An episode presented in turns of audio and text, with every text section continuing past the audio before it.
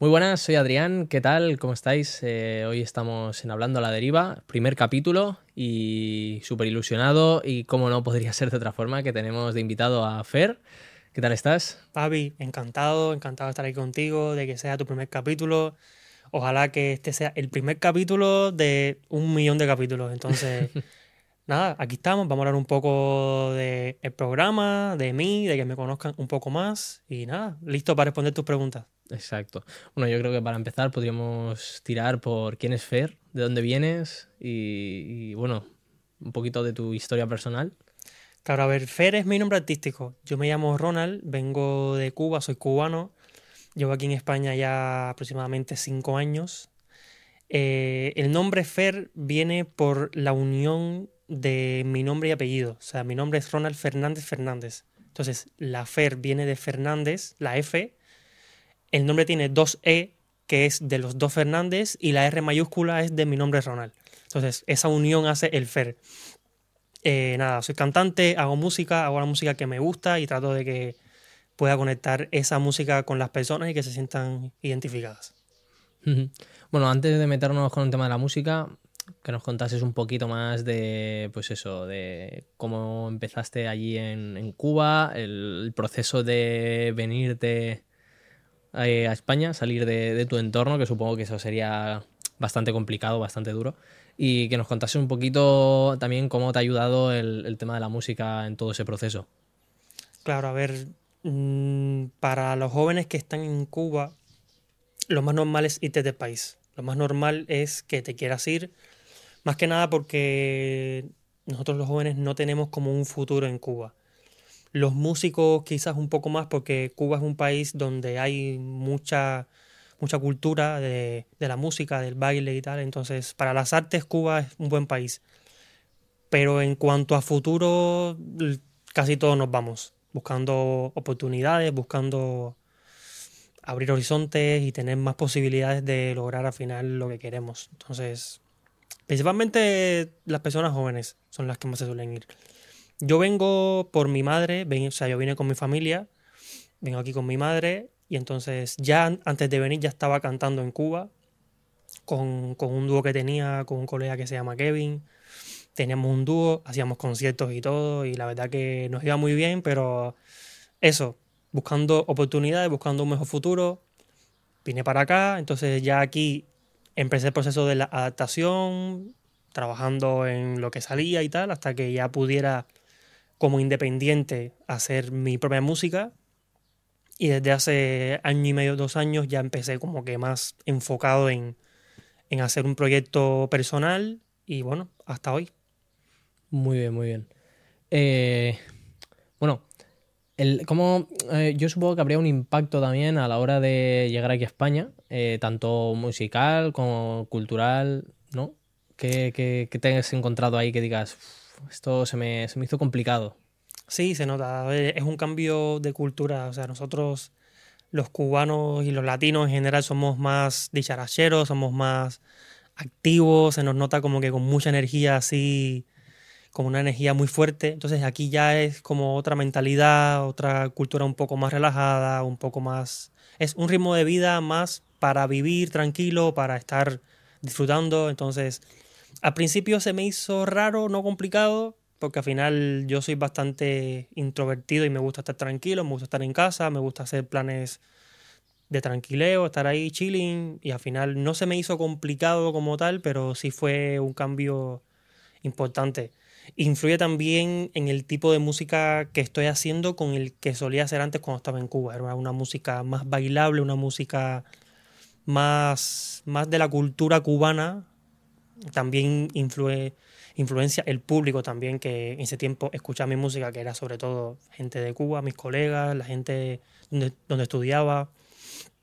Y aquí ya cambió un poco, entonces también pienso que estoy adaptándome a la cultura de aquí, eh, el tipo de música que le gusta escuchar a la gente aquí. También hacerlo un poco más mainstream, un poco más pop, no que sea tan, tan música cubana. Yo no, no me caracterizo, o sea, no me caracterizo como músico cubano. No hago música cubana, no hago música de mis raíces, aunque me gusta escucharla, no, no siento que sea lo que yo transmito. y sí, o sea, ha influido el hecho de estar aquí en eso, en el tipo de música que me gusta hacer, que también me gusta escuchar, el tipo de música que, que quiero llevar a, a, lo que es Fer. Y bueno, nos comentaste que llevabas dos años en, enfocado en la música al 100%, ¿no? Exacto. ¿Cuánto, no sé si me lo has dicho, perdón, no, si me lo has dicho no me he dado cuenta, ¿cuánto tiempo hace que viniste a España? Cinco años, ya llevo... Cinco años. En diciembre hizo cinco años. Cinco años. O sea, lo que viene siendo yo como personal, yo solo como Fer, desde hace año, y medio, dos años quizás, dos años, desde 2022, después de la pandemia y tal, fue cuando ya empiezo más serio. Empecé grabando todos sencillos y o fui lanzándolos bajo Fer como sencillos. Hace poco, en enero, enero 20, sacamos un EP, que es mi primer proyecto compacto en sí de más de una canción y súper contento. Ya en Cuba cantaba, más o menos, o sea, lo que fue empezar a cantar como tal, a darme cuenta de que me gustaba esto y que es lo que quería hacer, aproximadamente a los 12, 13 años. Estaba estudiando en lo que es en Cuba secundaria básica, aquí creo que es la ESO, o el colegio creo que es. Eh, cantaba con un colega que también se llamaba Kevin como el anterior. Eh, y empezamos a lo que es cantar, a lo, lo, típico que eres joven y te pones a escribir y eres fanático de, de artistas que son ídolos, que a la mayoría nos gusta, entonces lo típico que te influencias y te crees que eres el mejor, te crees que él sabes cantar y tal, y empiezas por ahí, empiezas por esos pasos de creértelo a ti mismo que lo puedes hacer. Estuvimos un par de meses, casi un año cantando juntos, nunca hicimos ningún concierto, éramos muy niños, entonces no, no era como ese... Nos veían como niños y nosotros también nos sentíamos niños, entonces era más por el disfrutar y por pasándolo bien que nos gustaba. Y a partir de ahí es cuando ya empiezo a, a creerme que esto es lo que me gusta. Empiezo empezando un poco a imponérmelo, porque era la idea que tenía, y no me veía tampoco haciendo nada más. No me veía mm, estudiando una carrera de la Universidad de Cuba, que también es bastante limitada las posibilidades que hay. Entonces no me veía ni siendo médico ni siendo lo típico. No me sentía como que iba en esa vibra. Y empecé ahí. Empecé ahí en la, en la secundaria básica, escribiendo, cantando. Y ahí me di cuenta que es lo que quería hacer. Entonces, a partir de ahí ya fue un proceso de varios años de que ya era como un hobby hasta que llego aquí a España, que ya empiezo a tomármelo más serio, más, más profesional. Y nada, esto es lo que quiero hacer, esto es lo que tengo. De las pocas cosas que tengo seguras, una es esa, que es lo que quiero hacer, es lo que quiero transmitir y, nada, si a la gente le gusta, aquí me tiene, yo seguiré haciendo principalmente música que me guste a mí, porque no pretendo hacer música que le guste a las personas primero, sin importar que yo esté conforme con lo que hago. Me gusta hacer algo que en principio sea lo que yo quiero expresar y a partir de ahí creo que también se crea una, fidelidad más, más pura, de que al que le guste, le gusta, sí o sí. Entonces estoy conforme con eso. La música que hago me gusta a mí, a las personas que las están escuchando le está gustando, le agradezco a cada persona que me escucha, que en estos últimos meses se han sumado muchas personas nuevas que me han descubierto, entonces con cada uno agradecido, yo estoy súper contento de la aceptación que tengo. Muchas personas también de México. Entonces, estoy agradecido con las personas de cada país que me escuche, aunque sea una, con esa persona agradecida. Al final eso también es como que, motiva, ¿no? Es decir, es que me están escuchando como si fuera internacional, ¿no? Aunque no sea un volumen de gente espectacular, pero dices, ahí está mi música, llegando, llegando a todos esos países. Em, te quería comentar, eh, porque claro, la gente a lo mejor, eh, por, el tema de charla y tal, se pregunta realmente si, si estás viviendo del tema de la música en sí, o tienes otro trabajo, o, cómo lo compaginas si estás trabajando en otra cosa, más o menos para que nos explicaras un poquito cómo, cómo es tu día a día, por así decirlo. Claro.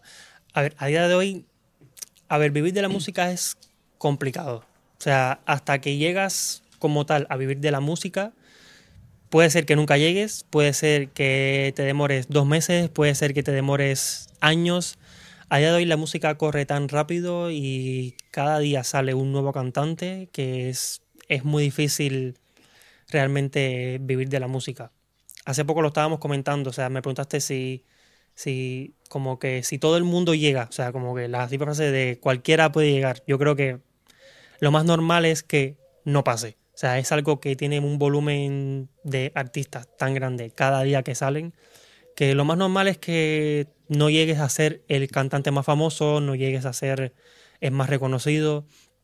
Entonces, actualmente tengo un trabajo, trabajo en perfumería, en ventas, que es la otra cosa que me apasiona, lo que es las ventas y la perfumería. Entonces, trabajo en para mí la mejor perfumería de aquí de Valencia, se llama Linda Huela Río, una perfumería de nicho, una perfumería que para mí personalmente es la mejor y estoy súper contento. Eso es lo que me ayuda también a, poder invertir en lo que es la música y súper contento. O sea, de hecho, si un día llego a, ser famoso, reconocido o a, o ser o a poder vivir de la música, no quisiera de, de, de la perfumería. Quisiera, o sea, es, es un negocio que personalmente creo que aquí en Valencia va bastante bien y que si tuviera que invertir es una de las cosas que, que como conozco sí me atrevería a hacerlo. Sin duda es algo que no dejaría de mano nunca de, tener en mí. Es curioso porque yo creo que muy poca, muy poca gente, o al menos que, yo conozca, que, entienda de, perfumes y, y tema perfumerías y tal, y me parece muy curioso todo ese mundo. Claro, es que es como es, a ver, sí, es otro arte, pero es como muy distinto a la música, porque hay mucha gente que dice, no, a mí me gustaría, o, yo estoy trabajando en el mundo de la noche, entonces también, pues eso, canto, tal. Y, claro, es el, tema de la perfumería para grabar, porque supongo que, que vas a estudio, ¿cómo, ¿cómo lo puedes compaginar? Porque claro, al final el estar en un lugar fijo por así decirlo, que, tienes que hacer tus ocho horas, pues al final, claro, para tener un poco de vida social, vida personal, pues yo creo que te limita, ¿no? A la hora de grabar, por ejemplo. A ver, en mi caso yo creo que lo tengo bastante bien ordenado y apañado. Eh, o sea, el trabajo me lleva la mayor parte del día, pero sí que tengo mi tiempo. Además, lo bueno que tiene los cambios que, que han pasado los últimos años en la industria de la música es que con todo esto de la pandemia, del COVID y tal, se ha abierto una posibilidad a trabajar de manera online, de manera a distancia. Actualmente la música que estoy haciendo la estoy grabando en un estudio, o sea, personalmente, y ya todo lo que es la producción, hacer el máster, hacer la mezcla, hacer las pistas, incluso las hace un colega que, que lo tengo en Cuba, que se llama Samu, que para mí, de los mejores, o sea, en relación a la edad que tiene, las condiciones que tiene, viviendo en Cuba, trabajando en distancia, el trabajo que está haciendo para mí y para los colegas con los, con los que trabaja de calidad excepcional. Eh, y a ver, me da a mí la posibilidad de no tener siempre que estar en el estudio personalmente, entonces me da ese tiempo de yo le envío a él la idea que tengo, le envío el proyecto que tengo en mano y entonces ya él con su tiempo lo va haciendo, yo estoy aquí haciendo lo mío, entonces eso también me da libertad a la hora de yo eh, combinarlo con el trabajo que tengo de la perfumería y también con, la música. Me da tiempo a grabar, me da tiempo a, a, estar pendiente también de las redes sociales, a estar pendiente de la música que va subiendo, los videoclips. Entonces, realmente me gusta además el trabajo que tengo por eso, porque me da tiempo a, a venir aquí contigo, a hacer el podcast, me da tiempo a, a poder también desarrollarme en mi hobby y el otro trabajo que tengo, que es la música. Claro, al final es tema organización, porque si eres una persona que no eres organizada, lo llevas todo pues como te va viniendo, pues evidentemente no te va a dar tiempo a hacer muchas cosas.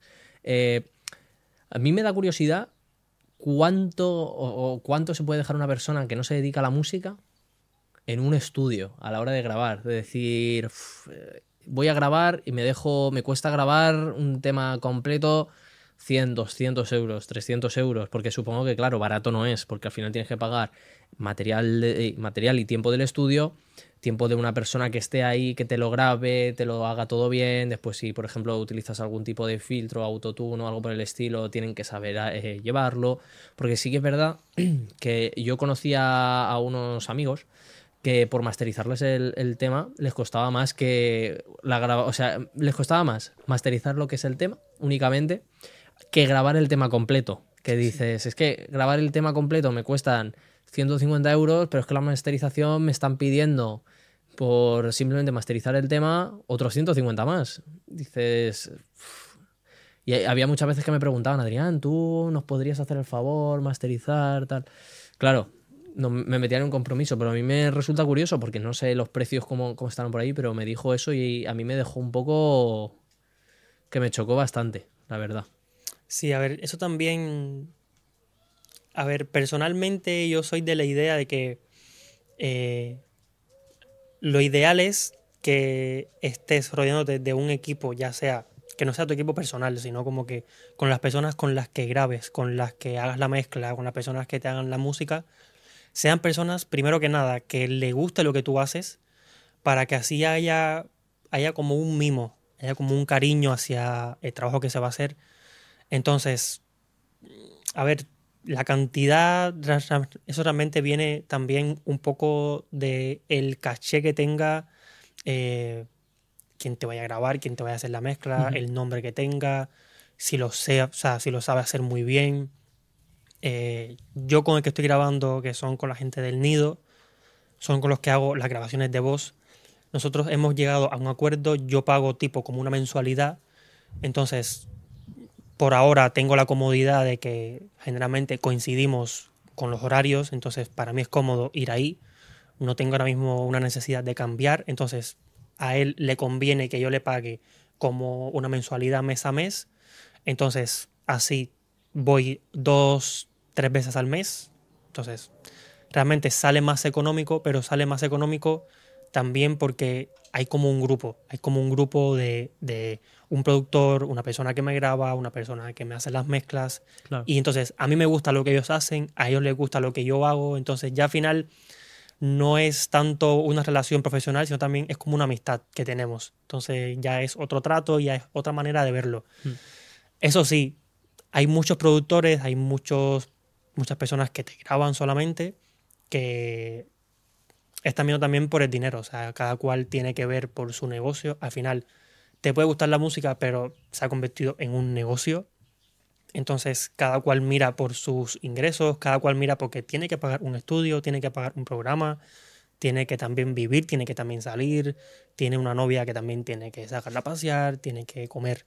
Entonces, la mayoría de estudios a día de hoy, lo que yo siento es que es un poco el típico, el típico dicho de la comida rápida, que es como que te grabo una horita, horita y media, te cobro los 100, 150 euros y siguiente. Entonces, Sí. en el día graban a cuatro artistas, Tipo, es, ese tipo de estudio caliente. que es lo rápido, lo rápido, rápido, rápido. rápido, Entonces, al final, que no está mal, o sea, para el productor está bien porque al final está ganando dinero, tiene un tráfico en el estudio, el estudio se conoce por varios artistas, pero creo que en cuanto a proyecto, yo soy más de irme por, por un grupo más cerrado, o sea, por un grupo más en donde el productor confíe en mí, confíe en mi trabajo, en lo que hago, en, en mis gustos, que los gustos coincidan también, es muy importante, que el que me grabe sea igual, que, que el chico que me hace las portadas cuando no me las hago yo también tengamos gustos que sean similares, que sea una idea misma. Entonces, yo creo que lo ideal es rodearte de unas personas que vayan contigo, que tú vayas con esas personas y así al final, o sea, si al final tú vas a subir, van también a subir ellos, porque al final ya Claro. se crea como una amistad. Entonces, al final, si te pegas tú, No sale que Ronald vino, que Fer vino, entonces al final ya eso se relaciona y al final Claro, claro. aquí estamos para eso, para cada uno echando la mano en lo que podamos y pero sí, es lo que tú dices, o sea, cada día salen nuevos artistas a día de hoy con el autotune, con todos los efectos que hay, con las producciones que se hacen. Literalmente cualquiera puede cantar, por así decirlo, que no es lo mismo cantar que hacerlo bien, que hacer buena música. Entonces, mm, hay un tráfico en los estudios que al final te limita a la, a la creatividad, te limita a hacer un buen producto y cada vez se demanda más música rápida, más música para TikTok, una, una música que sea lo más comercial posible, lo bailable, que te dure un minuto y medio, dos minutos y siguiente. Y Entonces, siguiente. Claro, es que ahí también yo creo que influye mucho el tema de las letras, porque pueden, pueden salir 500 artistas, por ejemplo, en una ciudad, supongamos, vamos a hacer un ejemplo, una ciudad con 500 artistas, y, y claro, de esos artistas, eh, a lo mejor te hacen letras buenas 5. O sea, sí, a ver, eso, son 5, que son 5 artistas, ¿sabes? claro, es una tendencia y yo también creo que es, es lo que la es lo que el público ha estado pidiendo, pero también es lo que los artistas, cantantes, compositores han permitido que pase. Entonces, yo creo que viene también por una demanda de la gente que quiere oír música, quiere oír ese tipo de letras, ese, ese tipo de música, y también por los artistas que acceden a ello. Ahí entra lo que te comentaba antes. Yo hago la música y la letra que me guste a mí. O sea, real. Me niego, a no ser que sea un negocio muy importante, me niego a, a yo transmitir algo que no me identifique, que no sea lo que yo quiero llevar. Entonces, Claro, es que eh, es, lo que lo que habíamos dicho antes, al final se ha convertido todo en un negocio que se ha escalado de una forma de cualquiera se gasta 200 euros, se monta su estudio en casa y, y a funcionar y a cobrar a chavales y a hacer caja. Y al final yo creo que eso, más que... A ver, puede ser que en algunas, en, en algunas ocasiones sea algún beneficio, pero yo creo que al final eso está perjudicando, porque los que de verdad eh, están ahí trabajando, tal, porque al final es como la paradoja que, que tiene TikTok. TikTok, cuanto más trabajado esté el contenido, menos visualizaciones tiene. Entonces, al final, yo creo que en la música está pasando algo muy similar. De un artista que se lo está trabajando, que se está currando todo, que va a un estudio profesional, que se gasta el dinero, que si se gasta el dinero en hacer videoclips, que tal, que no sé qué, y después te llega un chaval con una canción de un minuto y medio, pega el pelotazo, pum, vale, en todos los sitios. Eh, a mí eso no. Yo creo que al final está dañando la música, es mi, es mi opinión. Pero claro, es lo que decíamos, que yo creo que se ha convertido ya en, un negocio, lo han escalado y además en, pandemia, que claro, todo el mundo se aburría en casa, ¿qué hacemos? Ah, pues mira, me voy a comprar tal, tal y voy a hacer cosas porque molan, ¿sabes? Porque yo creo que al final lo han pillado como moda, es como lo del DJ, que antes habían siete DJs y ahora levantas una piedra y hay un DJ y levantas otra y dices, uy, aquí hay otro, ¿sabes? Y al final es como un colapso de, en, el propio sector, que al final hay gente que, que de verdad valía y de verdad ha invertido durante mucho tiempo y dices que no voy a ir porque yo a lo mejor tengo un caché y llega este y te pone un pen y te cobra, yo qué sé, 20 euros. sí, sí, Y sí. dices, es que a mí ya no me sale rentable, yo no voy a rebajar eso. Y claro, al final acaba un punto de que la gente prefiere lo barato a tener calidad. Y yo creo que eso también es como que, que está llegando a ese punto. Y claro, ahora ha salido otra, por- para darle una vuelta más, ha salido el tema de las IAS. Que ahora ya no hace falta que tú cantes, con que tengan un fragmento de tu voz, pum, te hacen un tema y, y lo pega más que el, tu propio tema. Claro, eso le pasó a Bad Bunny. Entonces, te quedas que dices, joder, entonces, ¿para qué voy a escribir? Porque llega un tío, hace ahí un, un remix de tres, cuatro artistas, utiliza mi voz y, y lo hemos pegado. Literal, ¿eh? Sí, sí. El tema que estábamos comentando de los productores, de los estudios y tal, el tema de que sea un negocio lucrativo, la visión que tengo yo personalmente es que puede ser lucrativo, pero la manera de la que comentábamos, que era que entre uno, que entre el otro, que entre el otro, yo lo veo más lucrativo a corto plazo y no, no es un proyecto, creo yo, que a largo plazo, No a no a ser que te centres en un artista Exacto. y lo trabajes y tú seas parte, pienso que, que, mm, a largo plazo vas a ver el beneficio real. O sea, centrándote en un artista Claro. y trabajándolo y, y poniéndole todo el cariño a esa producción, yo creo que, que es lo ideal. Claro, porque al final yo doy mi punto de vista eh, más, no, no relacionado a la música, más tipo negocio y al final es como que, que es que como que quieres tener muchos negocios, pero no llegas a cerrar ninguno al 100% y consolidarlo para que digas, es que esto va a pegar. Porque al final, ¿qué pasa? Que por su propio peso van cayendo. Y sí, puedes abrir otro, y puedes abrir otro, y puedes abrir otro. Pero es que al final, cuando te quieres dar cuenta, has gastado, pues a lo mejor, 25 años de tu vida grabando ¿Para qué? Para vivir lo justo, porque claro. Es justo la frase esa de el que mucho abarca, poco aprieta. O sea, Exacto. Es como que quiero estar en todo, pero a la vez no estoy en nada. Y estoy en muchas cosas. O sea, soy la media de bueno en muchas cosas, Mm. pero en ninguna soy el mejor. Entonces, Claro. Cantidad o calidad. Ahí está el problema. Cantidad o calidad. Es que eso es una cosa que yo creo que la gente inconscientemente no se da cuenta. Y es un fallo muy, muy grave. Es un fallo muy grave. Es como yo, por ejemplo, si estoy haciendo eh, hoy el podcast, no, no me voy a poner la semana que viene a, yo qué sé, a hacer videoclips, por ejemplo. También hace falta, o sea, lo que yo creo que muchos cantantes jóvenes que empiezan a hacer música, creo que lo que nos pasa a veces es que nos desanimamos, vemos como que las cosas no salen porque pensamos que nuestra música será conocida en tres meses, en seis meses, y al final yo creo que es un tema de número uno, disciplina, es un tema de tener, o sea, la mente fría, de entender de que puede ser que no llegues, eso, lo- eso es lo número uno, puede ser que nunca pase.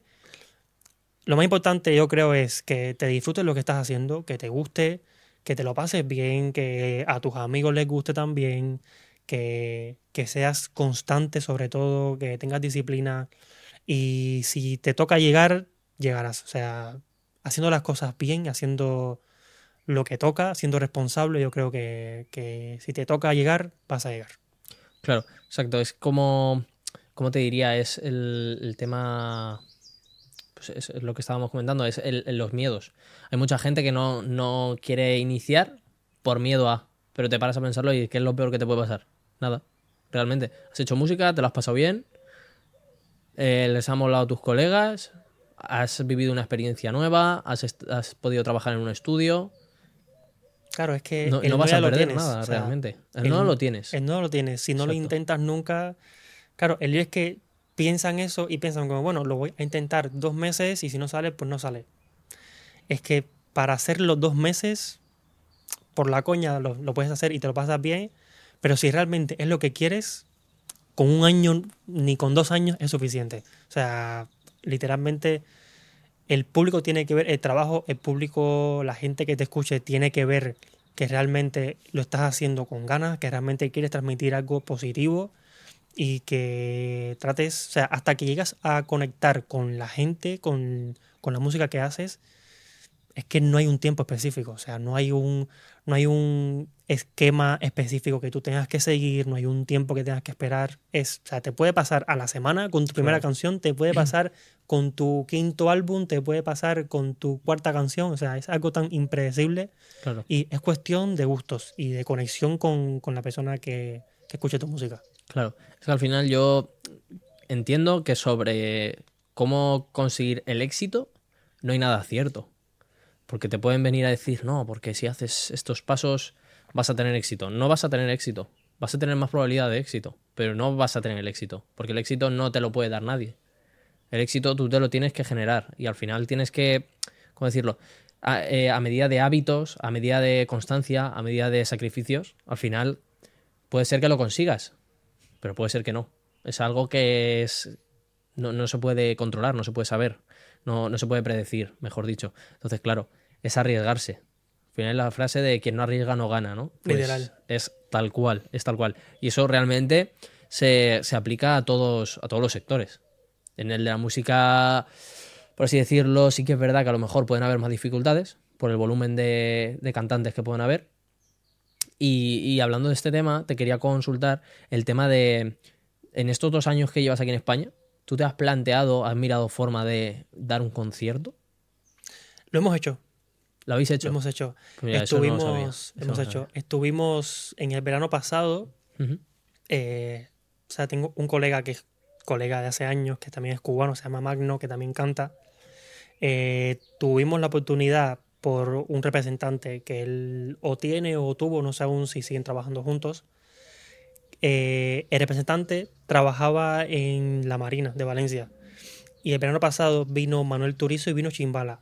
Y entonces nos dio la oportunidad de abrir ambos conciertos. Y estuvimos cantando ahí, y, o sea, que realmente fue una linda experiencia, una energía que no habíamos sentido nunca delante de tantas personas, porque no es un concierto tuyo, es que va a venir Manuel Turizo, va a venir Chimbala, que son artistas conocidos. No, claro, abrir, o sea, es que al final, aunque sea telonero, pero estamos Estás ahí. de estás ahí. Estás ahí. Entonces, Exacto. realmente, nada, él cantó cuatro o cinco canciones que eran propias de él, cantamos una que tenemos en común y realmente que, o sea, fue una experiencia muy buena. También cantamos en un lugar que se llama Callao, Cachao, algo así. No, o sea, no, no me sé bien el nombre, fue hace ya un año aprox, año y medio quizás. Y sí, sí, hemos cantado. Entonces, nada, ahora con, con el EP que acaba de salir y con la música que va a salir de aquí a verano, mm, yo he visto como que aquí sí se mueve bastante más la el tema de conciertos se mueve mucho más en verano. Verano hay como que más festivales, hay muchas más oportunidades que se abren, ¿no? Y nada, la idea es esa, la idea es que de aquí a verano seguir sacando música, seguir moviendo el EP y que en verano ya gestionar algo para poder hacer mínimo dos, tres conciertos. Claro. Ahí más o menos nos has dicho gestionar algo, pero ¿tenéis algo ya cerrado de que vayáis a hacer o tengáis mirado de vamos a intentar 100% hacerlo en este sitio? Hay uno que está que está en conversación. Hay uno que está en conversación. Son unos chicos que tienen un proyecto que es un, que es un nuevo proyecto, que es un proyecto joven. Y ya hicieron un concierto, hicieron ya tipo como un mini festival que me gustó mucho y me gustó la idea que cómo lo representaron, ¿no? La idea, el concepto y todo del festival. Hay conversaciones, no hay nada cerrado todavía, pero hay, hay conversaciones con esos específicos. No voy a decir el nombre por lo que pase luego, no- como no, no es Claro, nada que esté no ser seguro. que, que ya.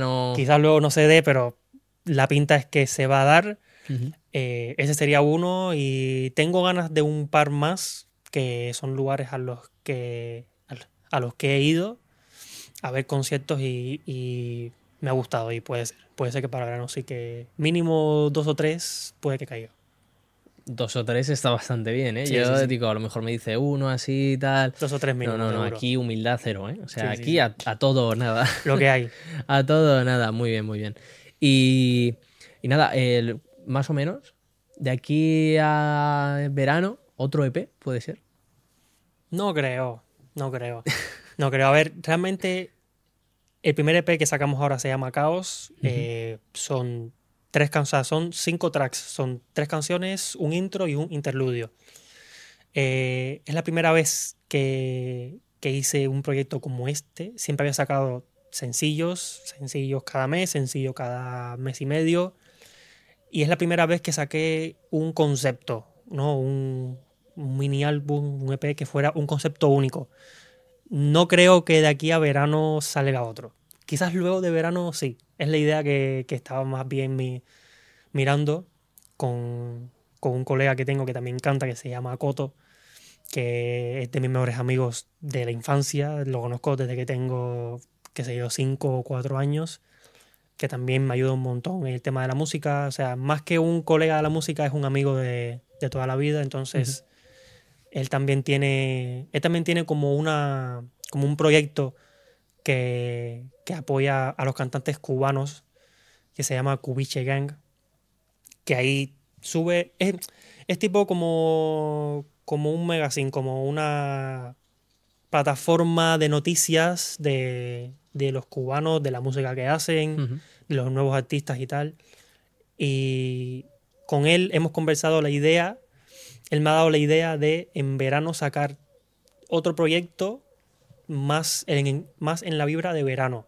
O sea, la vibra de caos esto es totalmente diferente. Es para mí narrar eh, lo que es una relación en pareja, que a veces es como una montaña rusa. Hay momentos que estás arriba, hay momentos que estás abajo, luego sube, luego baja. Puede ser que una pareja nunca termine, puede ser que termine en un mes, en años. Entonces, lo que quise transmitir con Caos es eso, que las parejas pasan por buenos momentos, por malos. Hay momentos que son tristes, pero no quiere decir que sea un mal momento, solamente un momento triste. Entonces, para verano quizás sí que salga algo, quizás no un EP, quizás un álbum, quizás tres temas, pero que sí que, o sea, pero que sí que vayan con esa vibra de verano, con esa vibra de Ujú. más relax, más fiesta, más desconexión de, de todo el año, de la carga de, de trabajo, de mismo estudiar, los que estudien. Pero sí, sí, o sea, hemos conversado esa idea y sí que puede ser. Muy bien. Eh, claro, te, te iba a comentar, tema de, del EP. eh, no está, o sea, me comentaste que no está producido aquí en España, por así decirlo, ¿no? Que es como que habéis hecho ahí un, un trabajito. A ver, el EP tiene canciones que, o sea, tiene canciones que sí que están producidas en España y tiene otras que no. Eh, en el interludio y en el intro, específicamente Samu, que es el que te comenté, que me, que me hace las bases, que me mezcla, que me hace que la música quede como queda, me ayudó un montón con el intro y con el interludio. O sea, literalmente yo le llevé la idea escrita, una idea sonora, y él lo plasmó literalmente como yo quería hacerlo y me encantó. O sea, la idea que... El toque que le dio al EP fue muy importante porque yo tenía tres canciones que estaban sueltas. Eran tres canciones y lo que quería era conectarlas y que tuviera como un sentido, que le diera como ese concepto. Y él literalmente en tres días logró conectarlo todo y que, que quedara como quedó. Eh, la primera canción que sale en el EP es Tú y yo, que sí que está producida aquí con la gente de Paranoise, que es el estudio donde yo grababa antes. Eh, o sea, Tú y yo, Venta de Garaje y La peor persona del mundo son tres canciones que sí que están producidas aquí. Las otras dos sí son, o sea, son fuera de todo esto, son más lo que te comenté de cómo estoy haciendo la música ahora. Mm. Si lo tengo que grabar, lo grabo con la gente del nido y si lo tengo que producir, se lo envío al Samu y él me hace lo que me hace. Entonces, pero sí, a partir de ahora, la- o sea, a partir de ahora lo que haga será de esta manera que estoy trabajando ahora. Bueno, es que me, parece interesante, no toda la gente tiene la oportunidad de poder trabajar de, esa forma. Y al final eh, a mí me parece, me resulta muy llamativo, en verdad, porque es como ha- hacer tipo fusión, porque al final estás trabajando, supongo que el modo de trabajar no, es el mismo a lo que podían trabajar aquí en España, le da como ese toque y la verdad que me, me resulta interesante. Eh, también me habías comentado que te pasa una cosa muy curiosa en Instagram. Esto ya un poquito fuera del tema musical, pero no sé si es porque Instagram reconoce que eres artista o, no sé, me gustaría que lo explicaras un poco lo que te pasa con las historias. Estoy bien, bien molesto, bien molesto con eso. No sé, o sea, seguro hay más personas que le pasan. Al que le pase, que lo ponga en los comentarios o que dé una solución o algo. Yo no sé si tiene que ver con los algoritmos que cada día cambia, cada día es diferente o no se entiende. Yo subo ahora mismo una historia, por ejemplo, yo ahora mismo no tengo nada subido en mis historias. Subo una y si yo en 24 horas hasta que esa historia se elimine sola, no subo nada más, solo esa, la historia me coge muchas vistas. Pero muchas es lo normal que suelo coger siempre.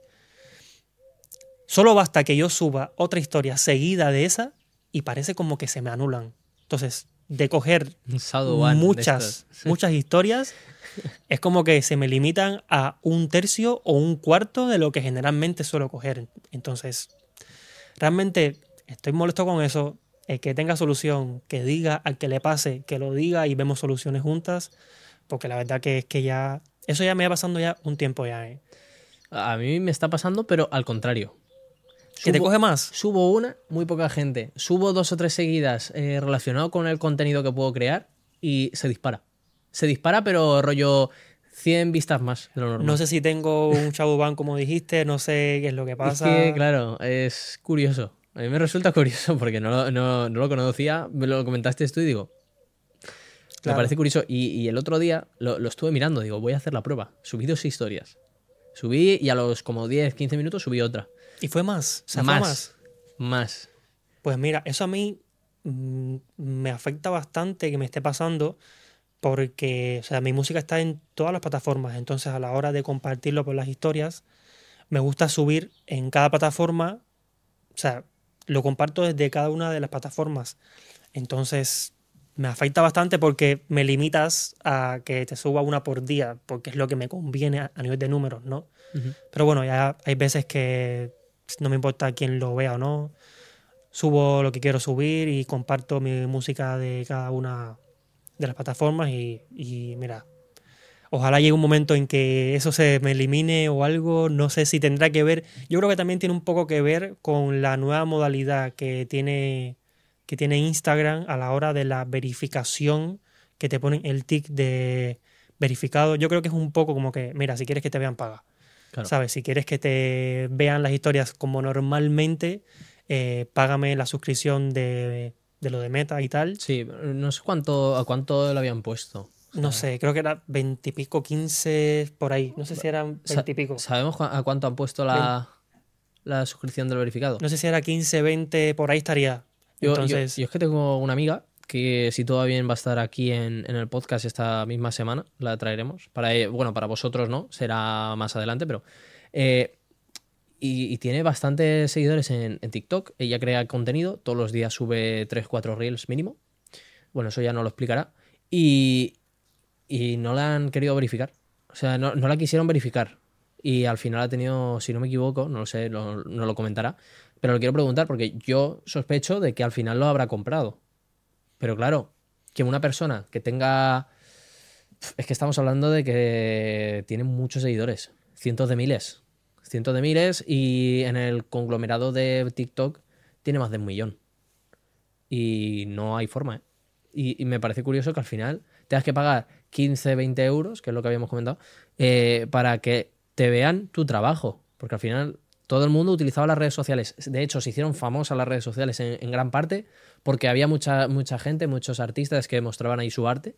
Y al final ha acabado como, ah, eres artista, Saduban, pum, no te ve nadie. Si un quieres, negocio, paga. Un negocio. O sea, Claro, es que es, es todo. O sea, al final todo es un negocio. Yo creo que puede ser una respuesta. Yo creo que eso puede ser una posible respuesta a, a lo que me está pasando a mí, a lo que seguro le pasa a otras personas. Entonces, claro, si me quito la, la categoría de profesional, de artista, también me limito de otras herramientas que me son muy útiles a mí a la hora de, de tener mi- mis números, de ver quién me está viendo, de dónde me ven, qué personas son las que me siguen. Entonces, claro, por una parte, no quiero limitarme de esas herramientas y por la otra sí quiero que me vean más personas. Sí me encantaría que mi, que mi contenido sí que llegue a más. Entonces, creo que eso puede ser una solución.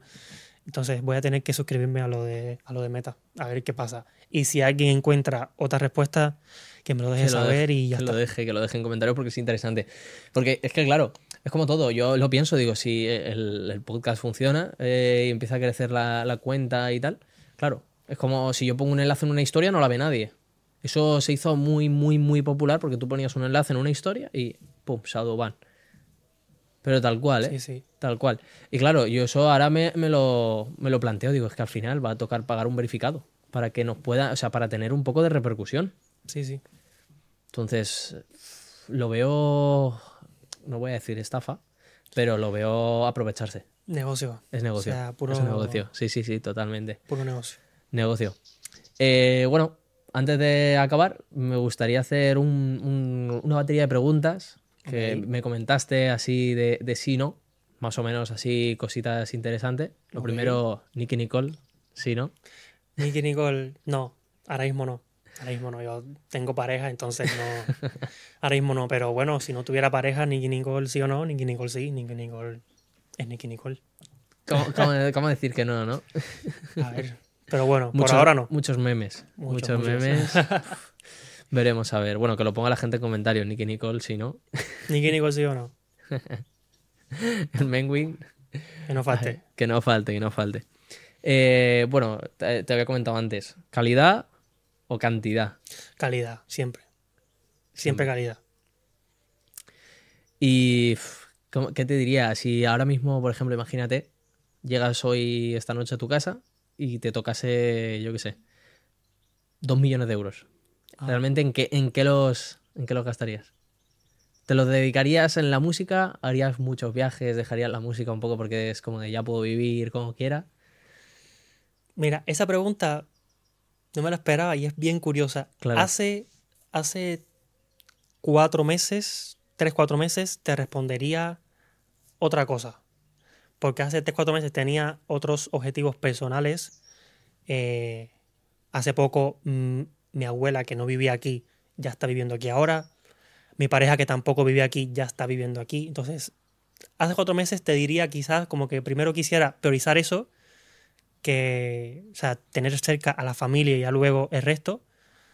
Pero ahora yo creo que sin duda gran parte sería invertido para la música.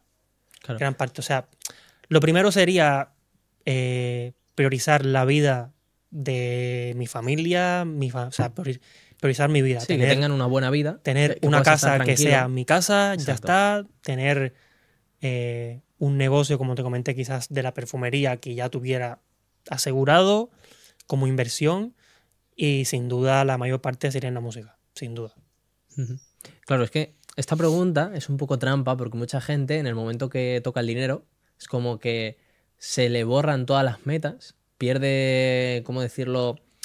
Yo, yo lo diría como que pierde su esencia. Se porque, sí. Claro, porque es como de yo estoy enfocado en una cosa, yo estoy enfocado en el podcast y yo, por ejemplo, eh, si yo ahora mismo me tocaran dos millones de euros, yo lo que, lo que haría sería comprarme una casa y, y tener mi podcast allí y, y a lo mejor tener mejor equipo para el podcast. Pero hay gente que dice, ah, bueno, pues a mí me da igual, me compro mi casa y a vivir. Y Claro. hago otras inversiones. Pero no, yo aunque haga otras inversiones, mi esencia, a mí me gusta esto, me gusta el mundo audiovisual, yo lo seguiría manteniendo. Es que eso es una cosa que mucha gente es como que, ale, dinero. Y en el momento que ven el dinero, como que pierden todo su ser. Y eso yo creo que al final es como veneno, ¿eh? Es que al final, a ver, no he tenido la experiencia de tener dos millones, pero es lo típico que te comentan las personas que han pasado por eso, ¿no? O sea, cuando dejas de lado lo que te gusta por el dinero, y eso se ve en todo, en música, en deporte, en, en ámbito personal, dejas de lado lo que te gusta por el dinero y es que al final echas de menos lo que te gusta y al final Exacto. te sientes vacío, te sientes que quieres regresar a eso. Entonces, yo creo que por eso es lo que, lo que te digo, o sea, primero lo que me gusta a mí, primero lo que me haga sentir cómodo, lo que me haga sentirme feliz, que me haga también se- como que sentirme eh, realizado y el dinero llegará. El dinero es, es algo que si te va a llegar, llega, si haces las cosas bien, si eres responsable, si tienes Claro. disciplina, llega. El Exacto. dinero es algo que como mismo llega, también se va. Que, Entonces, que eso en verdad se ha puesto muy de moda, todo el tema de disciplina, todo el tema del estoicismo, ¿no? Al final. Y, claro, es que al final es eso, es lo que comentábamos antes, no tienes el éxito asegurado, pero son probabilidades para que tengas éxito. Y al final eso es, eh, yo creo que es muy, muy importante.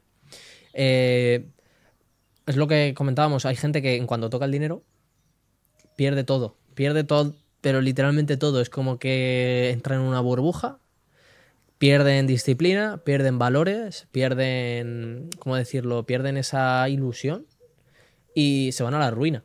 pero porque se acomodan también. porque Sa- se Exacto, y, y se acostumbran a un modelo de consumismo.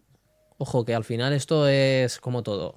Mm, Tiene que haber consumismo, porque si no hubiera consumismo, nos iríamos todos a la mierda, pocas palabras. Está claro. Pero porque al final, si la gente consume tu música, tú puedes vivir. Si la gente consume mi contenido, yo puedo vivir. Si la gente consume comida, el granjero puede vivir.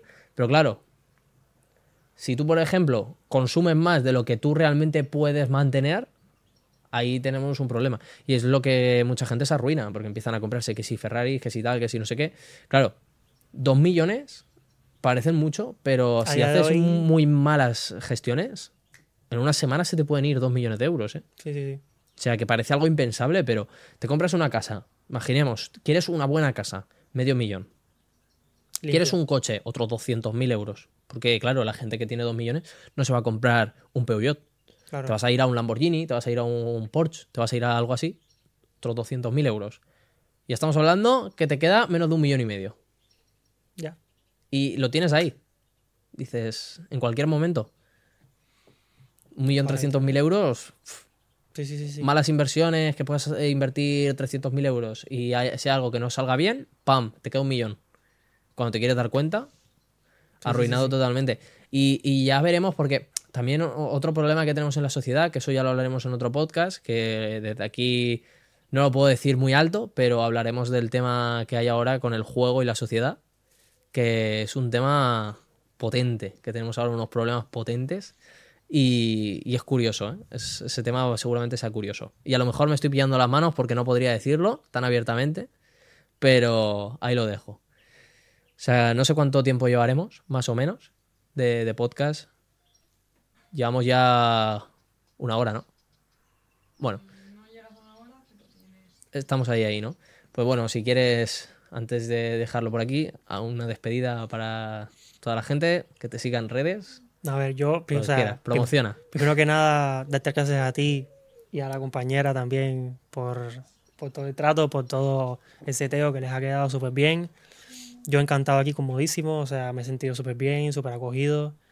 Eh, nada, agradecer a las personas que me escuchan, que me siguen, agradecer a las personas que comparten mi música, que sienten identificados con ella, que les llega. Eh, hace poco salió el EP, el EP está fuera en todas las plataformas, sacamos una versión acústica de un tema del EP, sacamos el video oficial de tuyo también, o sea, creo que quedó un proyecto que ya no lo puedo exprimir más, ya está todo hecho, entonces a partir de ahora seguir sacando música, seguir siendo consistente y nada, de cara ya mirando al verano para que salgan proyectos como los que hablamos y nada, ya saben, sigan el podcast, hablando a la deriva, el siguiente capítulo va a estar también súper bueno, entonces pues nada, que se lo disfruten, que se suscriban, que den like, que comenten lo del comentario de lo de Instagram, que lo ponga todo el mundo aquí, que comenten qué les pareció. Si quieren otra persona que también digan quién quieren que traiga Raúl, entonces aquí estamos. Pues nada, eso, agradecido. Nada, pues nosotros más de lo mismo, súper agradecido por haber venido aquí, eh, a pesar de los problemas que hayan podido haber, que pues eso, que lo hayas pasado bien, que hayas disfrutado, que te sirva esto como un altavoz para poder llegar a más gente, que la gente te conozca, que la gente pueda disfrutar de tu música, que al final es también muy importante. Y, y nada, muchísimas gracias, tío. Y esperemos que dentro de no mucho A vuelvas, vuelvas aquí, repitas con otro álbum, otro EP, otro tema, otro videoclip, lo que sea. Así Que mismo. aquí invitadísimo vas a estar siempre, tío. Y muchísimas gracias por haber venido. Gracias a ustedes.